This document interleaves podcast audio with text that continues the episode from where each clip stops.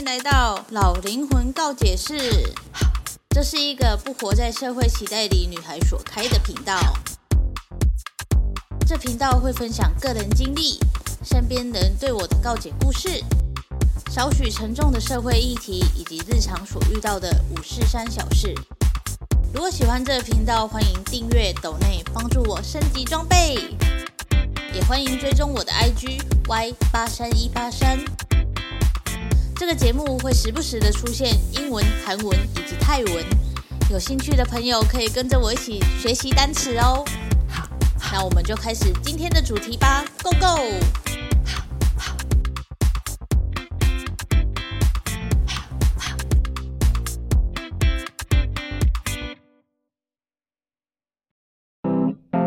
插播插播，老灵魂告解室已经开启会员制的方案喽！加入告解室可以跟我互动，可以提早听到下一期的内容，也可以跟我告解，或者是想讨论的议题都可以提出来一起讨论哦。那么就点击资讯栏的链接，一起加入老灵魂告解室吧！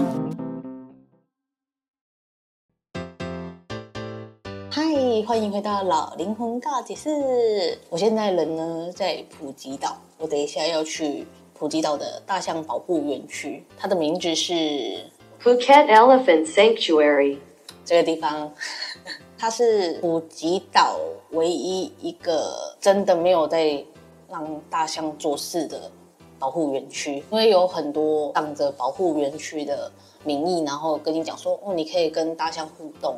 然后可以帮大象洗澡，但是这一间呢，它就没有这样，我们就只是观赏而已，然后顶多就喂食，但是其他就不能做，然后这样才是保护大自然动物最好的一个方法嘛。因为如果你帮它洗澡的话，它们其实会紧张，所以我就觉得这蛮好的。然后它也是最贵的，就是去看大象里面最贵的，我买的时候也是。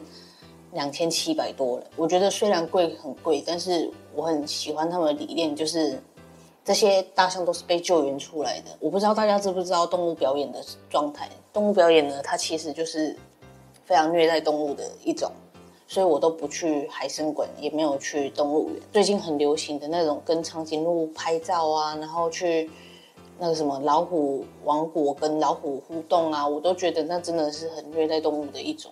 你们有没有想过，为什么可以跟老虎拍照、跟老虎互动？老虎本身呢，就应该是很有兽性的，因为他们在大自然中，他们就是应该要狩猎什么之类的，这才是真正的大自然运作法则。可是，在那一些园区里面，不管是老虎王国，还是呃所谓的野生曼谷野生动物园，还是北碧府的野生动物，全部都不是这样的。老实说呢，我也觉得北壁府就跟长颈鹿拍照啊，跟斑马拍照，非常的好看。然后很多人真的都拍得很好看。然后我也是很想要去拍拍看啊。可是当我想到那个背后的原因，我又觉得好像太……我不想要虐待动物这样。首先呢，他们已经被训练到工作人员怎么安排，他们就应该要待在哪个位置。可是你也不知道他们到底是怎么训练。如果像大象的话，因为大象皮厚。然后之前的大象表演，现在也有，就是画画啊，还是什么的，这样的野生动物园的地方也还是有动物表演啊。像大象，他们就可能会表演一些鞠躬啊，然后画画啊。可是你们怎么会知道那背后是怎么训练成的吗？他们是拿一个很尖很尖的钩子，然后大象不走就这样一直打它的后脚，干嘛的？那个是很痛的。然后他们就觉得大象皮厚，这样勾没关系啊。可是。它就是一个很大自然的动物，它为什么要这样逼迫它做这种事情？然后我在网络上有看到一个影片是，就是小象而已，还没有长大，它已经被训练到要喝奶的话，要跟工作人员鞠躬这件事，然后它就一直在那里鞠躬，我看了就非常非常的心疼。为什么呢？因为它才是小小的年纪耶，它就知道要在这里生存的话，就要听人类的话。我在看那个。那一支影片，然后就看到工作人员除了奶粉加进去之后，还加入了不明的药粉，我就不知道为什么会有这种状态出生，完全不知道那个药粉是什么，有可能是让动物比较迷幻的药物吗？我不知道。然后还有像那个跟老虎拍照啊，跟一些凶猛的动物拍照，然后你们看到那些动物都病恹恹的，也没有到病恹恹，你可以跟它玩啊，跟它就是抓它的脚啊，它都不会反抗。那你们知道为什么吗？就是因为它被，我觉得有点被下药了。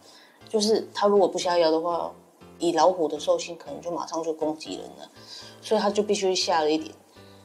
嗯，我不知道，不确定是什么东西，但它就是可以让你好好的跟老虎就是互动。所以呢，我就是完全不会想要去动物园，然后跟海生馆。海生馆不去是因为呢，他们为了让人人类看清楚鱼的样子，所以他们会在水里加一些我不知道是什么东西，然后人进去也不会伤到皮肤的那种试剂嘛，I don't know，反正就是也是不符合海洋生物的环境。海洋生物本来就是应该要在很大很大的地方，像那种鲸鱼啊、鲨鱼啊那些本来就应该要在很大很大的空间去自由自在的生活。但是海生馆，因为它就是空间有限嘛，它再怎么大，它也是这样而已，所以就没有办法让那一些大型动物呢好好的生活。然后他们就会生病，我就觉得很可怜。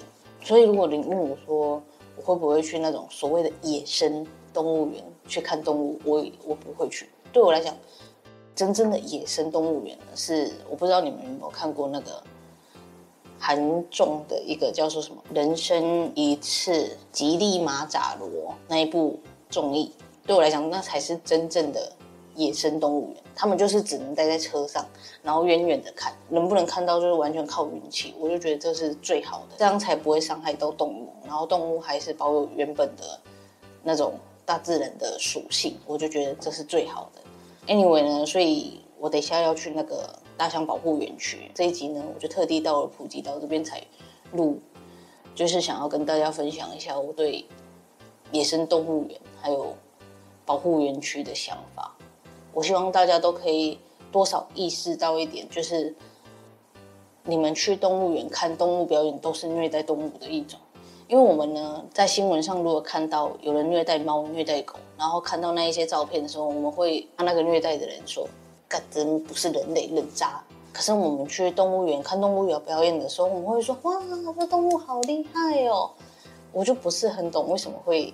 就是人类为什么会想不到那背后的虐待动物的部分？所以就是希望大家可以再多多的去思考一下那一些动物表演啊，这些动物园啊，对动物造成什么样的影响？肯定会有人说啊，这些动物至少在动物园里面有受到好的照顾啊，可以不用担心吃的东西啊什么之类的。可是呢？自然的运作法则就不应该是关在动物园里面啊，他们这样就完全失去他们该有的属性，所以我就觉得很可惜。我已经从那个大象保护园区回来了，真的非常推荐大家去，因为这个东西呢是，就是它跟动物真的是零互动，唯一可以碰到的就可能是一开始你可以喂一篮水果，然后跟。中间有一个双眼都盲掉的那个大象，你可以去摸摸它。但是我相信会去那边的都是有那种动物保护的意识，所以大家都很遵守规则，然后也不会大呼小叫的，就是在动物旁边都很安静这样。然后你就会看到，哇，这些大象其实都被照顾得很好，虽然而且他们就是被救援起来的。就很多都是那种，嗯，他们最远有从清迈那里救，然后救的是有些是在马戏团表演的，然后有些就是要载人，就是活动载人这样的。然后他们就说要救援这些大象的话，都要花他们那边最年轻才三十九岁。他们说如果就年轻的话，就是要 thirty thousand forty thousand 的钱去把大象买回来。然后，如果只是老一点，然后可能身体有状况的，可能就只要十五反正那价差就是很多这样。他一开始他会放那个宣导影片，然后会讲说为什么他们想要救这一些动物。其实我之前就知道，他就是会播放一些人们骑动物的话，坐在上面的那一个驾驶员是怎么操控大象走路的，就是用一个很长很长的钩子，然后在那里戳。你觉得大象会画画很厉害，然后结果。我们大家都只看到这一面，但没有发现另外一面竟然是人类去抓着那个大象的耳朵，然后让它有痛感，大象就会随着那一些痛感，就是可能我不知道是什么，就可能在闪躲还是怎样吧，就可以开始画画。然后另外一面的人类就会说：“哇，这是大象好聪明哦！”No way！我的天哪！我看到真的是当下看到那几个片段的时候，真的好想哭。然后，因为普吉岛它上面有很多关于大象的园区，不管是有没有被保护的，我今天在那边完全就是远远的看，然后他们就是很自由自在。有个很好的点就是，他们是一只大象一个保护者，就是呢，整天会有一个人跟着那个大象，然后可是他也不去打扰他，就是大象走到哪里他就跟在哪里。就是你会发现大家都是很认真在照顾这些大象的，我就觉得感觉蛮好。我想想到没有中文解说，解说员是泰国人，然后他们用泰的泰式英文。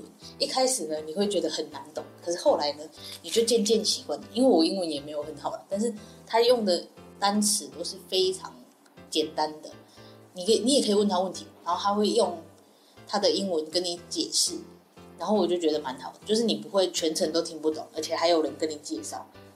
大部分的导游就会说很多关于这些大象被拯救的故事。跟我同一批的那一群非常少亚洲人，我不知道是因为亚洲人比较喜欢走那种观光景点还是怎样。我这一批有香港四个人，然后一对日本夫妻就没了，跟加我就没了。那我就会想说，奇怪是亚洲人比较喜欢骑大象吗？反正呢。